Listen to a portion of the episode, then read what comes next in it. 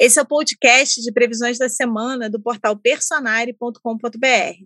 Todo domingo a gente está aqui com você e com a astróloga Vanessa Toleski, sempre recebendo uma convidada, um convidado especial para conversar sobre as tendências da astrologia, mas também do tarô e da numerologia sobre a semana que vai começar. Não deixa também de conferir as tendências personalizadas para você, com base em todo o seu mapa astral, lá no horóscopo personalizado do Personare. A gente colocou para você o link aqui na descrição do podcast. Vamos começar? Semana de 19 a 25 de junho, e eu sou a astróloga Vanessa Tuleski, e eu estou aqui com a astróloga Nayara Tumaino, e a gente vai falar dessa semana que nós vamos ter o ingresso aqui do Sol no signo de Câncer, que tem muito a ver com emoção.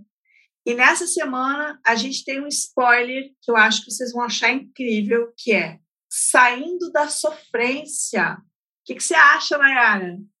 Eu achei esse tema incrível, Vanessa. A gente vai ter. O céu vai ficar um pouquinho mais espalhado, então a gente tem a possibilidade de perder um pouquinho da rigidez, um pouquinho da teimosia. Então, estou animada para essa semana. Bom, a gente vai ter nessa semana três tópicos. E o primeiro é os últimos dias da sofrência. E a gente vai tentar agora explicar para vocês o que, que é essa sofrência. A gente tem dois aspectos aqui que vão se estender até a segunda-feira e depois vão se dispersar, que é o Sol em quadratura com Netuno e Vênus em quadratura com Saturno. E aí eu estou curiosa, Nayara, para saber qual que é a sua visão sobre Vênus em quadratura com Saturno, Sol em quadratura com Netuno. Como é que você vê isso? Eu acho que vai ser muito interessante essa dispersão, né? O Sol entrando em Câncer, a Vênus entrando em Gêmeos, porque quando a gente tem um Sol com Netuno, a, além da gente já ter passado, né, no mês anterior, no comecinho desse mês de junho, por um Mercúrio retrógrado, eu sinto que a tendência é uma certa dispersão, é a gente trocar um pouquinho as informações, né? O Sol em Gêmeos ele já é um Sol mais racional. Então, mas se a gente tá com essa racionalidade e perdendo o foco, podem acontecer assim confusão nos horários, né? é, é, fica como se fosse esse rastro do Mercúrio retrógrado. Então, acho que esse Sol em Câncer, tirando um pouquinho o mood, a consciência da racionalidade, levando para os sentimentos, pode ser um pouquinho mais fluido para esses dias. E a Vênus saindo dessa quadratura com o Saturno, né? A gente tem aonde a gente olha para as coisas agradáveis que a gente quer viver, e o Saturno ele pode trazer uma certa limitação. Às vezes a gente tem essa rigidez, essa teimosia que fica ali nos signos fixos. Então, com a Vênus saindo né, dessa quadratura, eu acho que pode ficar até um pouco mais fluido para as nossas relações, para a gente conseguir experimentar as coisas agradáveis da vida. Sim, porque nessa combinação do Sol com Netuno e Vênus com Saturno, como você bem deu a entender, é como se a gente olhasse um pouquinho a metade vazia do copo, que está faltando. É um aspecto que pode, os dois, aliás, mexerem muito com a, com a carência, com a sensação de falta, com o nosso lado, assim, um pouquinho. Ah, não estou feliz com isso, que chato. Por isso que a gente brincou muito da sofrência, né? E a gente, nessa semana, começa a sair desse humor que fica ainda permanecendo né, até a segunda-feira.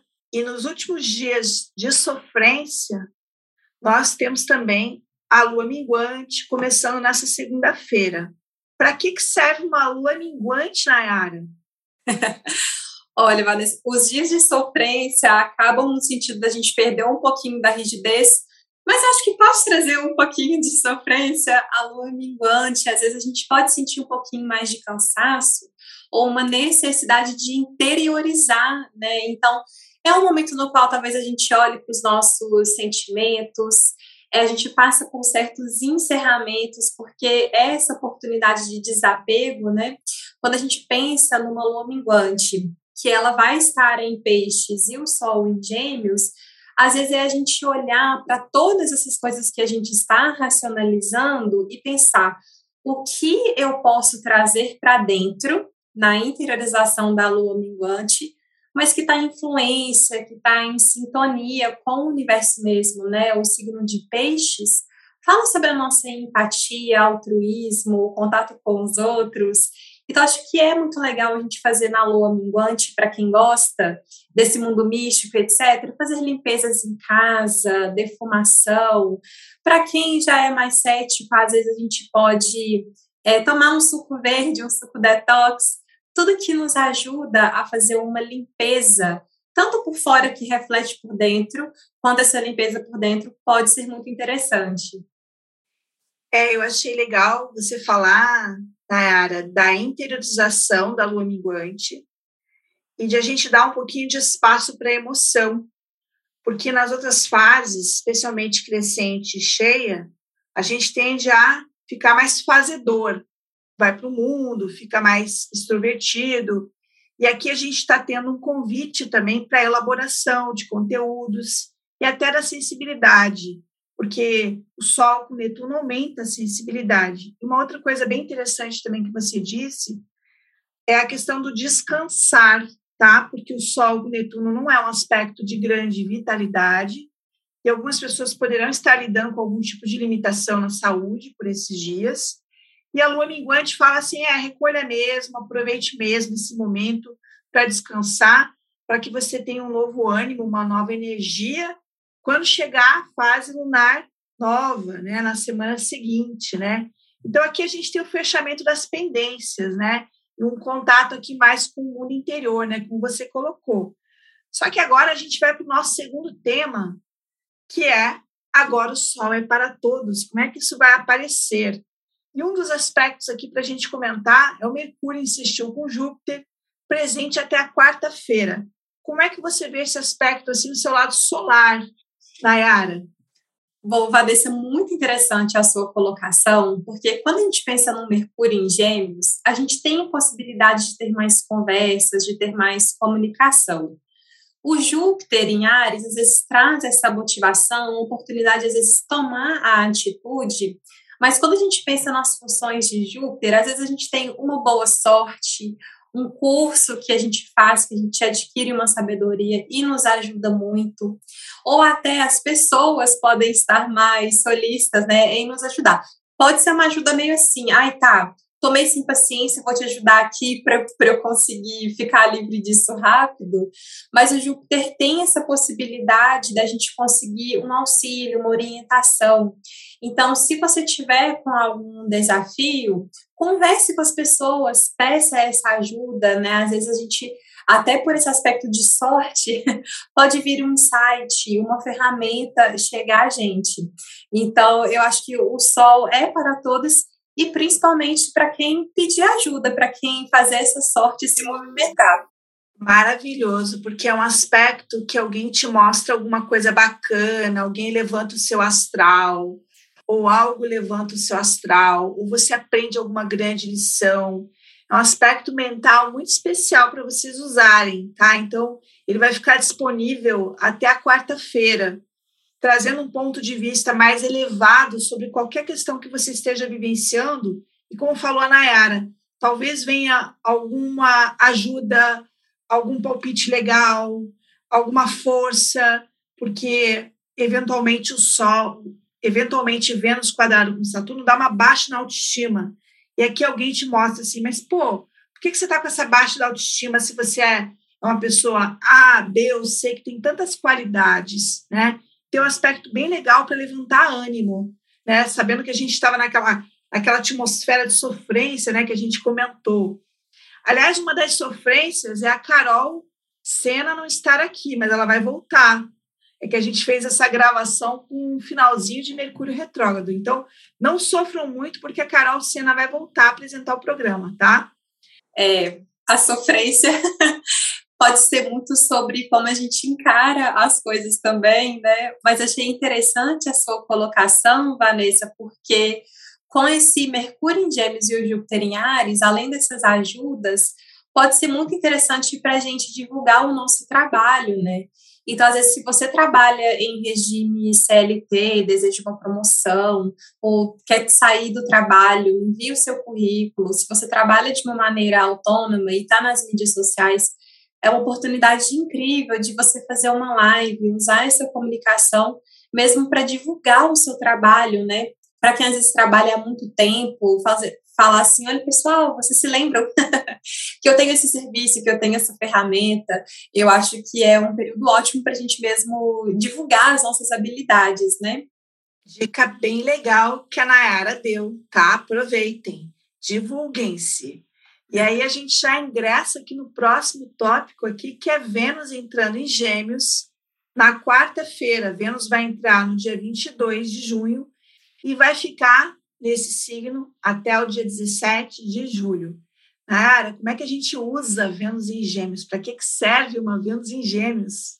Essa entrada já tem muito a ver com o que a gente tinha falado, né? Para a gente conseguir conquistar as pessoas, seja no âmbito amoroso ou dos negócios, essas coisas agradáveis que a Vênus representa, a gente precisa de comunicação. Lembrando que comunicação é a gente falar e a gente ouvir, né, Vanessa? Muito importante a gente ter esse equilíbrio. Então, muita comunicação, a gente usar mais da nossa inteligência, da nossa flexibilidade. É um período que as pessoas vão ser conquistadas quando elas trazem algo para a gente e a gente consegue dar um jeito naquela situação, né? Às vezes as pessoas podem perder oportunidades porque existe algo que chega e a pessoa simplesmente fala: não, isso não é a minha área, isso não é algo que eu estou acostumada, né? Então é interessante a gente trazer o máximo de flexibilidade possível. A gente vai conquistar as pessoas, os clientes. Quando a gente, ah, peraí que eu vou dar um jeitinho para você, para a gente conseguir isso. E acho que as pessoas ficam também mais voltadas para essa socialização, né? Às vezes o, o happy hour, querer conversar mais, fazer coisas que saem da rotina, porque o signo de Gêmeos representa toda essa multiplicidade, né? É bem, bem legal o que você falou. Conquista pela palavra. E uma outra coisa assim, para solteiros, é que é a hora de você mandar mensagenzinhas para todo mundo e para quem está no relacionamento, também usar mais a palavra. Mandar uma mensagem no meio do dia, um áudio, uma comunicação. Como a Nayara trouxe, é um momento de comunicação e muito sociável que nós vamos ter.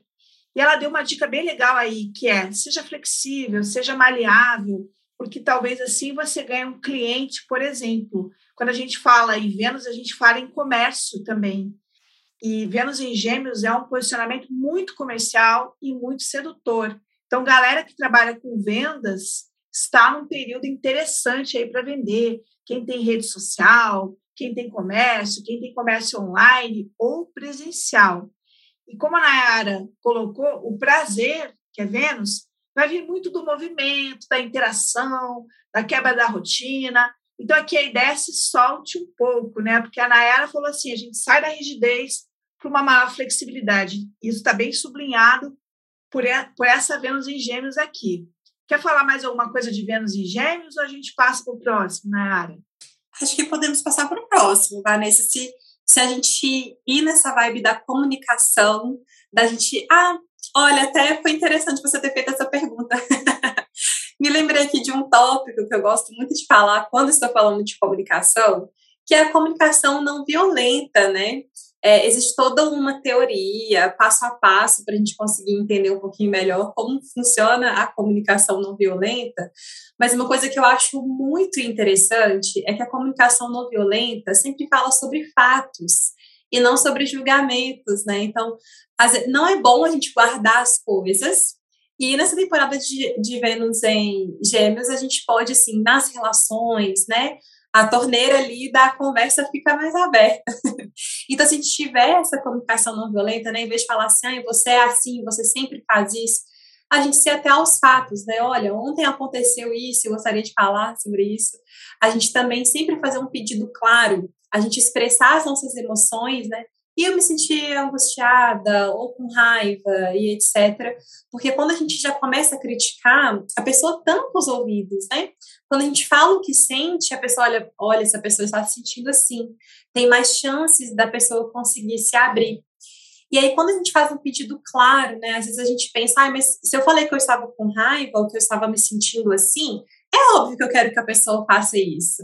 e não é óbvio. Então, quando a gente é, fala sobre essa Vênus em Gêmeos para trazer isso, é, principalmente para os nossos relacionamentos amorosos, né? É muito importante a gente lembrar que, gente, não é óbvio. A gente precisa falar o que está sentindo e fazer o pedido bem claro para a pessoa. Gente, adorei. Vocês viram que o negócio essa semana é comunicação, né? Isso que a Nayara trouxe da comunicação não violenta é bem importante e bem alinhado com Vênus em Gêmeos, porque Vênus suaviza aquilo que toca. Em Gêmeos, suaviza as palavras e torna as palavras mais sedutoras.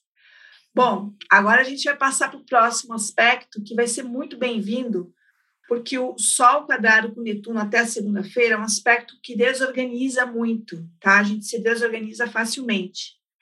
E aí, a partir da quinta-feira, começa um eficiente sextil entre Marte e Saturno. Vou passar a bola para você, Nayara.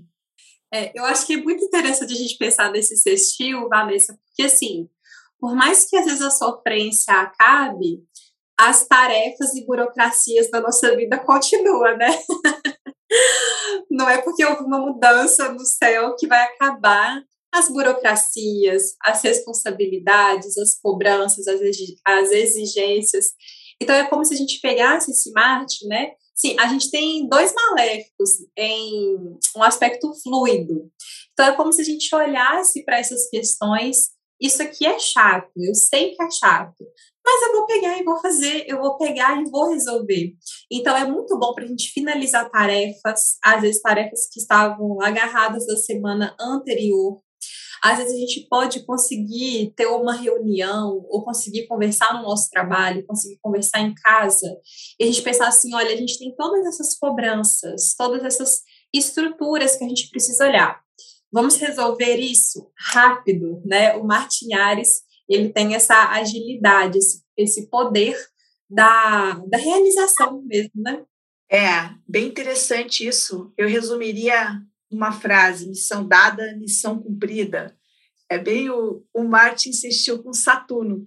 E aí você também falou em algo que me chamou a atenção que tem muita ligação com a fase minguante, com esse aspecto, que é finalizar, resolver, e a gente vai ter um, todo um ânimo a partir da quinta-feira para finalizar, para resolver, para não deixar pendência para a próxima semana, porque o ideal é a gente aproveitar essa lua minguante para finalizar as questões e começar um ciclo novo lá na lua nova.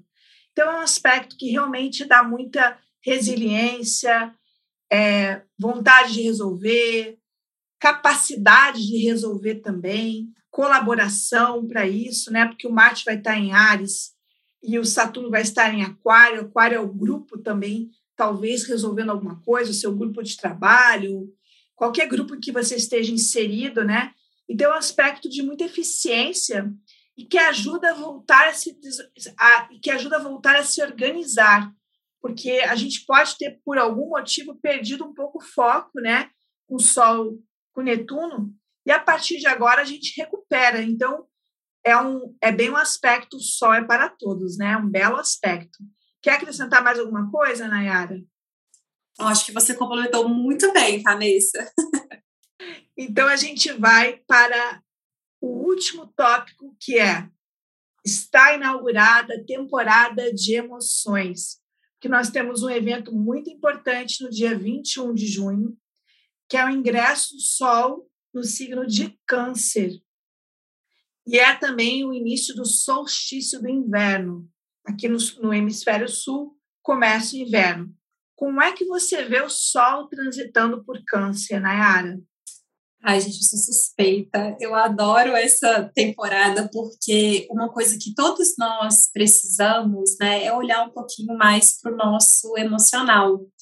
É importante a gente diferenciar casas de signos, mas acho que quando a gente é, olha para esses pontos, né, família em oposição à carreira, é, o, emocional, a família, o nosso autocuidado, é, como a gente está num mundo né, capitalista, globalizado, às vezes é, muitos de nós acabam se ocupando mais dessas questões de trabalho, das responsabilidades, a gente passa tantas horas trabalhando que às vezes negligencia o autocuidado, né?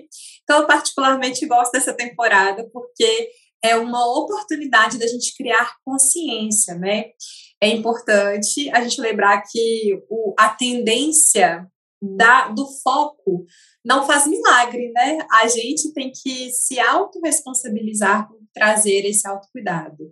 Mas é uma consciência, uma oportunidade da gente conseguir focar mais no afeto, no autocuidado, na nossa nutrição, às vezes para quem estava é, precisando ali, né, trazer uma dieta que seja mais saudável, mas também que, é, seja agradável para a pessoa, né? É legal a gente dar uma revisitada.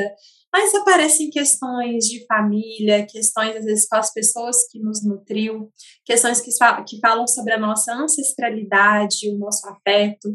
Então, já queria aproveitar para dar uma dica. É, Vanessa, é muito bom, como você tinha falado, a gente olhar para casa do nosso mapa que a gente tem o signo de câncer, porque a gente já vai ter essa luz, né, esse holofote transitando ali. Mas é legal também para cada pessoa ter a percepção de qual signo está a lua dela. É, eu, por exemplo, tenho a lua em virgem, então eu gosto de escrever sobre as minhas emoções, né?